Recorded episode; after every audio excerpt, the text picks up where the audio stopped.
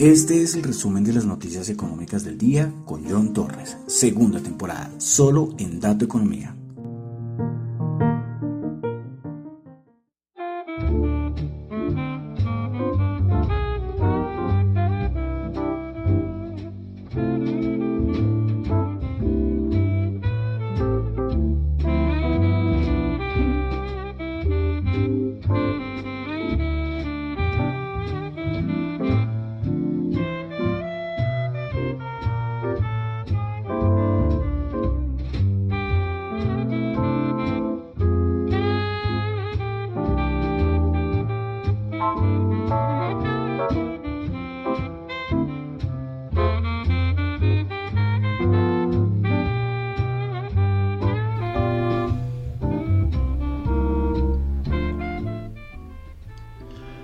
Muy buenas noches, son las 8 y 31 de la noche de hoy, martes 12 de abril del año 2022. Mi nombre es John Torres y este es el resumen de las noticias económicas de los últimos días. Sí, porque desde hace cuánto no hacía el programa, desde hace ya varios días. Sí, me perdonarán, me perdonarán ustedes por, por ausentarme en varias ocasiones. Es que antes cuando estábamos con lo de la pandemia y que todos estábamos confinados, pues uno salía menos y, casi todo, pues hombre, las citas, las reuniones, uno las hacía eh, vía virtual, pero ya entre comillas, volviendo a una normalidad, pues hombre, se sale más, se toca hacer más cosas, entonces hay días en que el, tiempo no alcanza y, bueno, a mí tampoco me gusta hacer una cosa así a las carreras y mal hecha, ¿eh? a mí no me gusta ese tipo de cosas, sí, pero entonces por eso eh, varias veces me ha tocado no hacer el programa. Pero bueno, aquí estoy, aquí estoy. 12 de abril, 8.32 de la noche, 12 de abril del año 2022. Saludo a los que me están escuchando en vivo en Radio Dato Economía, tanto en la aplicación de Zeno Radio, Z-E-N-O Radio, que está para Android y para iOS, como en la página web ¿Listo? Ustedes pueden entrar ahí eh, cuando, con los que ven en Twitter. Eh, cuando posteo, comparto, pues ahí pueden ver la, el link de la emisora. Eh, también saludo a los que me están escuchando en el podcast, en Spotify. Gracias a los que califican, de verdad muchas gracias, eso ayuda muchísimo. Pueden calificar lo que quieran. Si no les gusta, pues hombre, si no te gusta el programa, pues coloca una estrellita, ¿no? Pero lo ideal es que a todo el mundo les guste, ¿no? Entonces, cuatro y cinco estrellas, pues son bienvenidos. Pero lo importante es calificarlo, ¿no? Y no solamente hablo de mi, trabajo aquí de, este podcast, sino a todos, a todos. Es muy importante para que le den visibilidad al contenido, ¿sí? Ahí a todos los que hacen trabajo en plataformas. Eh, tanto de podcast como de video. ¿no? Eh, bueno, también saludos a los que me escuchan en Apple Podcast, también se puede calificar allí, muchas gracias. En Google Podcast, allí no se califica, pero muchas gracias. Y en Tita TV, que les cuento, buena noticia, llegamos a los 10 suscriptores, vamos a celebrar con todo. No lo podía, no lo podía creer, 10 suscriptores ya, la primera meta, ahora vamos hacia los 20 suscriptores en Tita TV. Eh, cojan, se suscriben, vean cómo es una plataforma descentralizada. Todo el mundo usa YouTube, pero recordemos que YouTube es una plataforma centralizada. ¿Listo? Entonces, al ser una plataforma centralizada, ellos manejan qué contenido se sube, qué no. Eh, todo, cuando si se llega a caer algún servidor, se cae todo YouTube. Eh, mientras que esta plataforma descentralizada, que es Tita TV, funciona de cierta una un poco diferente. ¿sí? Por ejemplo, ahí el streaming se reparte en muchos nodos eh, en el mundo. Entonces uno descarga un nodo y uno colabora para que el streaming vaya bien. Es decir, la plataforma nunca se caería, tendría que caerse todos los nodos. También les dan una cripto eh, y les dan premios por ver contenido y también ustedes con esa cripto pueden coger y pagar directamente al, al que hace el contenido. ¿sí? Entonces ustedes van allá y ven, no, que qué buen video, ustedes mismos pagan. Recuerden que en YouTube ustedes ven, pero el que les hace el pago a los, a los creadores de contenido es eh, YouTube es de Google, ¿cierto? Sí, eh, es Google directamente. Entonces hay veces que hemos discutido porque dicen que no les pagan bien, mientras que en esta plataforma descentralizada es diferente. Ustedes mismos son los que le pagan al, y colaboran al, o les dan propina al, creador de contenido. ¿Ven? Pero bueno, repito, 10 suscriptores, 10 suscriptores, enhorabuena. Eh, celebramos, vamos a por los 20, eh, por los 20 en Tita TV. Bueno, mucho rollo, ¿eh? mucho rollo y vamos ya al lío. Eh, recuerden que lo que yo comento acá son solamente opiniones personales. No es para nada ninguna recomendación de inversión. Bueno, comenzamos. Vámonos a Asia, como siempre. Noticia, Estados Unidos ordenó que todo su personal a nivel de gobierno, gubernamental, no esencial en Shanghái abandone la ciudad debido a un aumento de COVID-19 y el impacto en las restricciones chinas. Y aquí yo quiero hacer una pausa. ¿Qué está pasando en China? Es una cosa rarísima.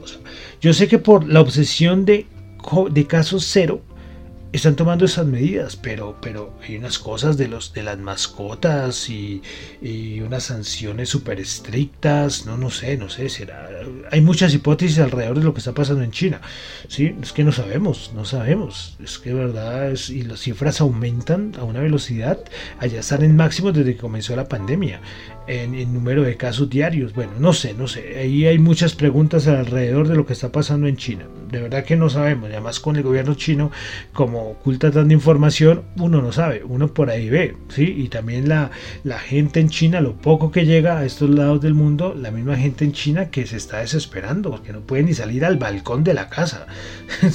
es un poco, un poco rudo lo que está pasando allí en China, pero bueno, ahí dejo la, reflexión. Eh, siguiendo en China tuvimos dato de inflación, dato interanual 1.5%, esperaba 1.3%. Dato de índice de precios del productor en China se esperaba 8,1%, resultó en 8,3%. Pasamos a Japón, tuvimos el índice de precios del productor del mes de marzo. En Japón, dato mensual 0,8% y el interanual ya se ubica 9,5%. Bueno, eh, Focus Economics sacó como una estimación de algunas economías de Asia Central y de Europa del Este ¿sí? Entonces hacen como una estimación eh, a nivel de cómo creerían que va a ser la, el, Producto Interno Bruto de algunos países de esas dos regiones en el año 2022. Entonces, a ver cómo lo, cómo lo tomamos. Bueno, eh, a ver cuántos son. Vamos a tomarlos de los más importantes. Vamos a comenzar con Polonia. La estimación del el mes de enero era casi el 5% y ahora la redujeron al 4%. Hungría, similar, del 5 pasó al 4%. Rumanía, la estimación era más o menos como el 4,8% y la bajaron al 3,3%. Kazajistán, su estimación era como también más o menos llegando casi al 5% y ahora sus nuevas estimaciones del 2,8%. República Checa, su estimación también era como el 4,5% y la redujeron al 2,8%. Ucrania. Antes, en enero, la estimación era más o menos como el 4% y ahora, todo lo que está pasando, la estimación es de menos 29,6%. ¿Qué tal? ¿Cómo cambian las cosas, no? De enero a abril. Bueno, Turquía. Turquía sí se mantiene muy similar, más o menos como el 4%. Rusia, antes su estimación era más o menos como el 3-4% y ahora la nueva estimación es del menos 8-4%. Y finalmente Bielorrusia, su estimación de enero del Producto Interno Bruto era más o menos como el 2% y ahora la redujeron a menos 6,6%. Entonces Ucrania, Rusia y Bielorrusia.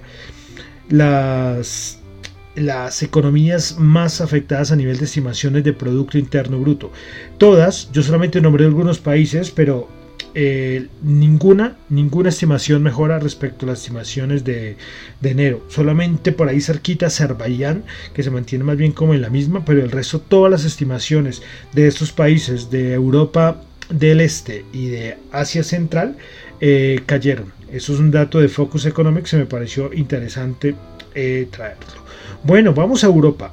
Tuvimos dato de desempleo en el Reino Unido, 3,8%, el menor dato de desempleo en el Reino Unido desde el año 2019. Bueno, pasamos a Alemania, tuvimos dato de inflación 7,3%. El dato mensual 2,5%. Eh, tuvimos, recordemos, el Instituto del ZEW que da esas encuestas de cómo va la economía alemana.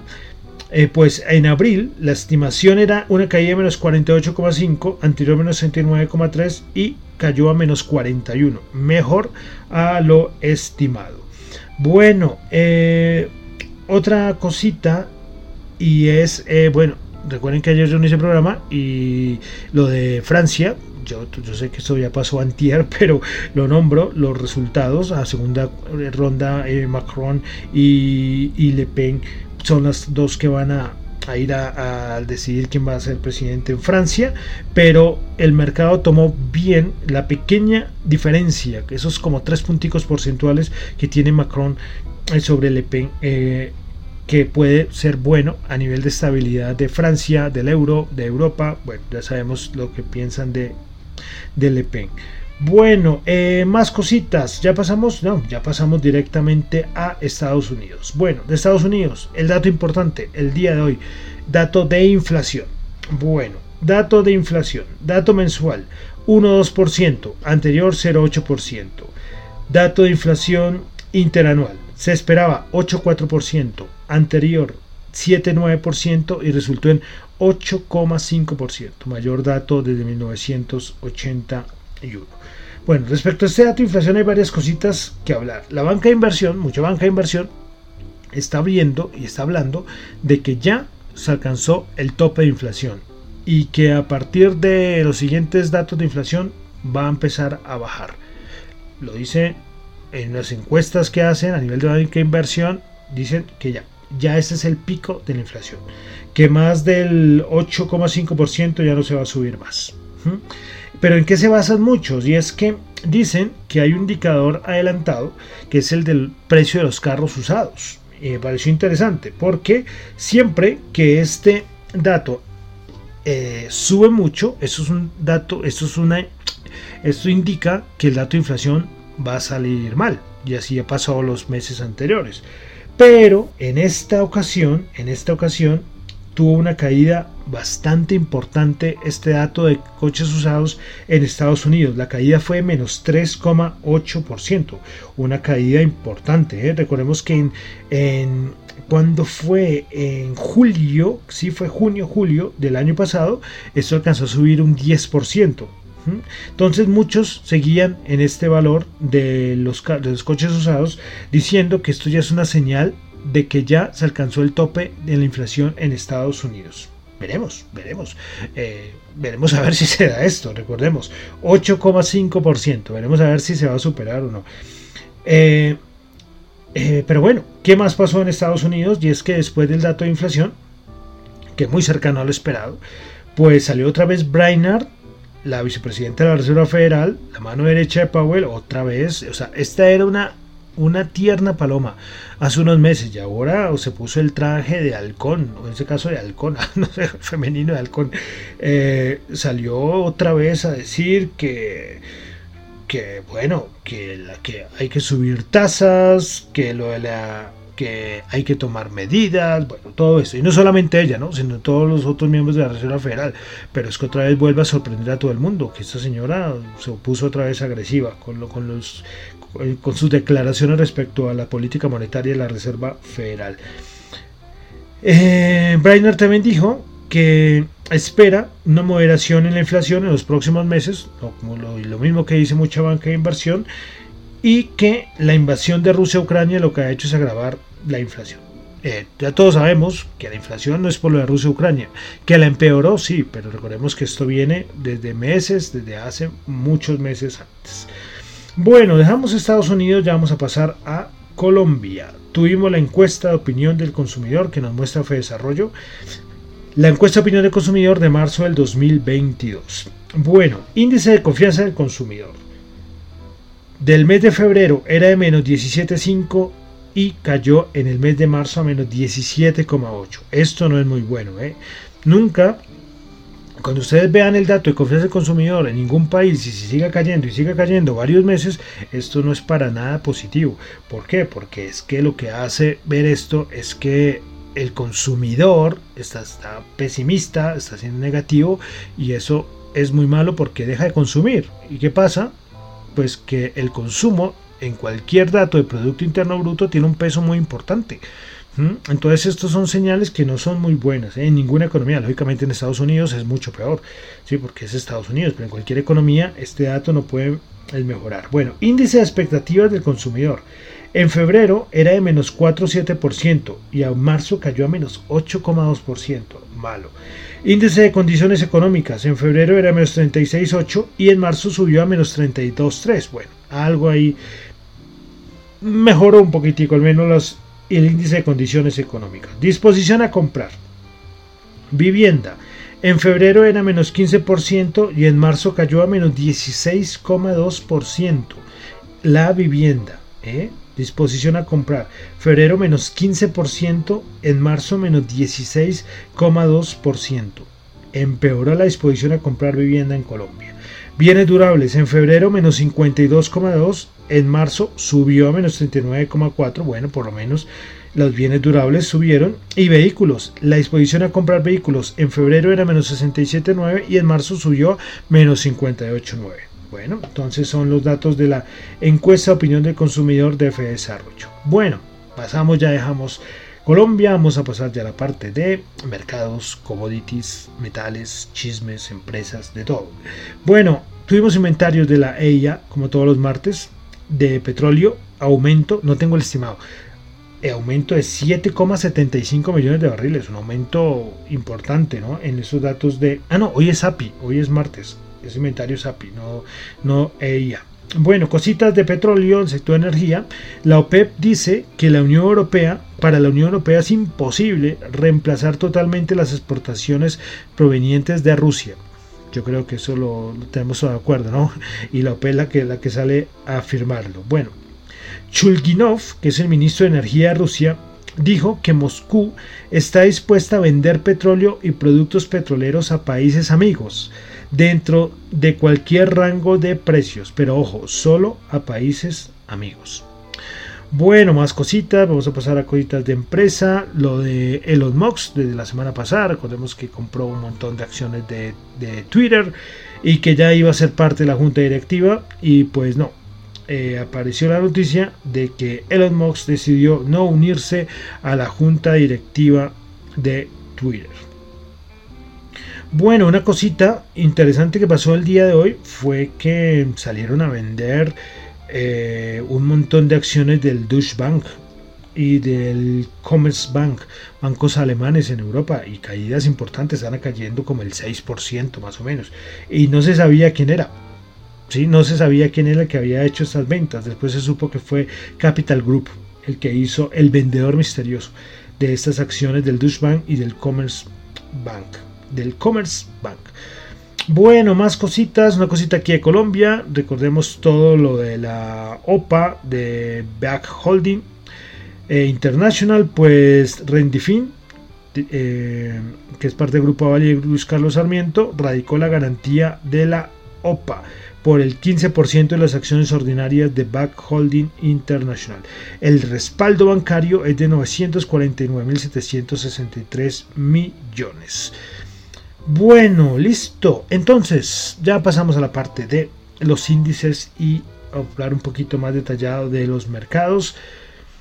¿Qué pasó? Pues ayer fue un día más bien tranquilo de transición pero el día importante era hoy con el dato de inflación. Cuando salió el dato, pues lo tomó muy bien el mercado, porque estuvo muy cerca de lo pensado, todo el mundo pensaba que iba a salir mucho peor a lo estimado. Eh, el, whisper number no me lo sé, no sé cuánto era ese número que siempre hay para estos tipos de datos, pero bueno. Estaba bien hasta que apareció Brainerd otra vez de la Fed y otra vez con sus comentarios y mandó todo para abajo. La subida la alcanzó a borrar. Eh, hay dos cositas importantes y es que Bank of America hizo como una encuesta a varios gestores, gente que tiene capitales importantes. Bueno, y les hizo unas preguntitas respecto al, al SP500. La primera es que dónde ven el put de la Reserva Federal. Recordemos el put es el lugar o el valor donde ellos creen que si cae el SP500 la Reserva Federal entraría a actuar. Bueno, entonces el a ver, en marzo el nivel ganador, a ver un momento, listo. En marzo el nivel ganador era en los 3.750 puntos. Ese era el nivel ganador en el mes de marzo. Pero en abril las cosas cambiaron y ahora lo colocan en 3.637 puntos. Entonces ahora dicen que los gestores dicen que si el SP500 baja a 3.667, la Reserva Federal entraría a intervenir.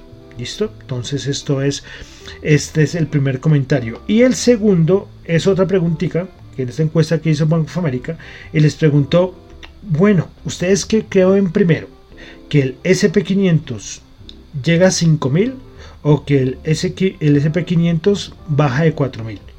Y pues con una eh, victoria apabullante del 64%, los gestores dicen que ellos esperan ver primero que todo, al, primero ver al SP500 bajando los 4.000 puntos que superando los 5.000 puntos o tocando los 5.000 puntos. 64%, ¿eh?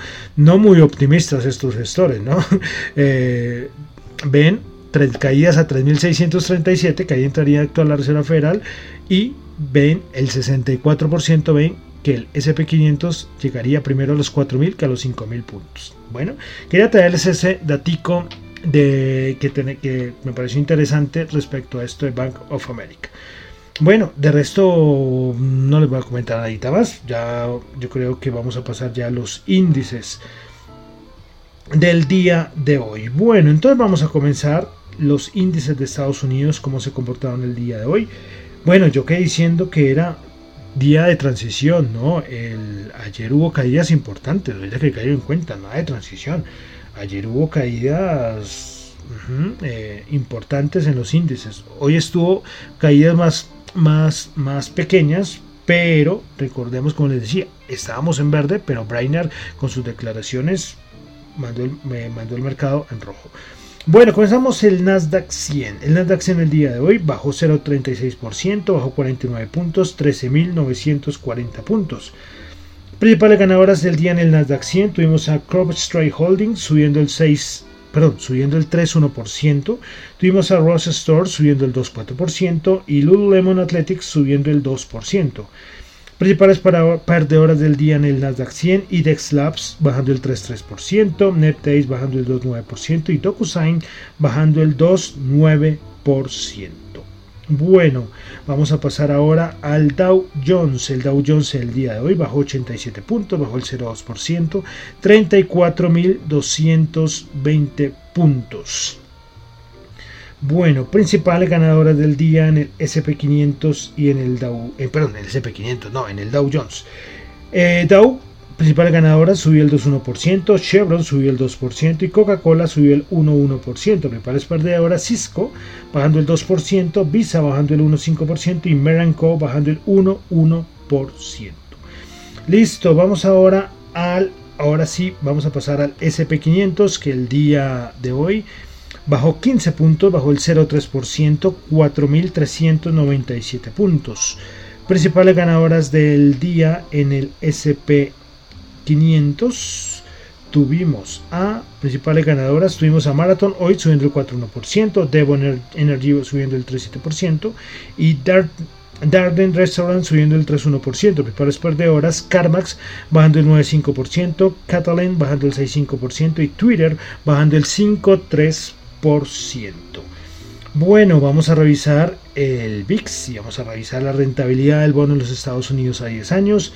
Eh, la rentabilidad del bono de Estados Unidos a 10 años, 2,74, subió el 0,7%. 2,74, ¿eh? ¿Ya dónde vamos? Se supone que como la banca de inversión dice que ya los niveles de inflación ya se alcanzaron picos, pues vamos a ver si los bonos nos muestran esto, la rentabilidad del bono por lo menos de a 10 años. Veremos, estaremos ahí pendientes. El VIX 24.26 menos 0.11 bajo el 0.45%. esa entrada del VIX que nos dio, buenísima, ¿no? La de los 18, por lo menos deseo, ah, buenísimo, veremos a ver qué pasa. Listo. Eh, vamos a continuar ahora con la Bolsa de Valores de Colombia. El MSCI Colca bajó 4 puntos, menos 0,2%, 1.626 puntos. Principales ganadores del día, Banco de Bogotá, subiendo el 2,2%. Eh, Cemex subiendo el, 7, el 1,7% y Ecopetrol subiendo el 1,5%. Principales perdedoras en la Bolsa de Valores de Colombia. La acción de la Bolsa de Valores de Colombia bajando el 3,1%, Terpel bajando 2,8% y Bancolombia Ordinaria bajando el 2,3%. Bueno, algo de commodities. El oro 1976 subió 21. El petróleo que ayer tuvo bajada importante, pero hoy lo recuperó. WTI 100.6 subió 5.5 dólares el barril. Brent 104.8 subió 5.3 dólares el barril. Bueno, vamos a el peso en Colombia, 3.744, subió un pesito. Y finalmente vamos a las criptos, que también con bajadas importantes. Recuerden que dejamos el Bitcoin la última vez, o el viernes sábado, lo dejamos en 44 o algo así. Y no ha tenido buenos, buenos, últimos dos días no han sido bastante buenos para las criptos. Bueno, Bitcoin subiendo el 0,5%, Ethereum subiendo el 1,8%, BNB subiendo el 4,7%, Ripple subiendo el 1,7%, Solana subiendo el 2,9%, Cardano subiendo el 1,7%, Terra 0%, Avalanche subiendo el 1,1%, Dogecoin subiendo el 4,6% y Polkadot subiendo el 1,8%. Listo, y con esto termino por el día de hoy el resumen de las noticias económicas de el día. Recuerden que lo que yo comento acá no es para nada ninguna recomendación de inversión, son solamente opiniones personales. Mi nombre es John Torres, me encuentran en Twitter en la cuenta arroba John Chu, en la cuenta arroba Dato Economía, para asuntos de la emisora radiodatoeconomía arroba gmail.com. Y seguimos con nuestro recorrido musical 1922-2022. Y vamos con una canción, ya llegamos a qué año, ya se me olvidó en qué año vamos, en 1942. Y no tenía acá el año. Bueno, ¿qué pasó? 1942. De la película de Sam Bailey Serenade, compuesta por Mark Gordon y Harry Warren. La canción es muy conocida, pero no por ello, sino por una versión que sacó eh, Ita James, que es la que vamos a escuchar a continuación. Pues entonces cerramos el programa de hoy con nuestro recorrido musical año 1942 de la canción, esta es la versión de Ita James con la canción Atlas. Muchísimas gracias.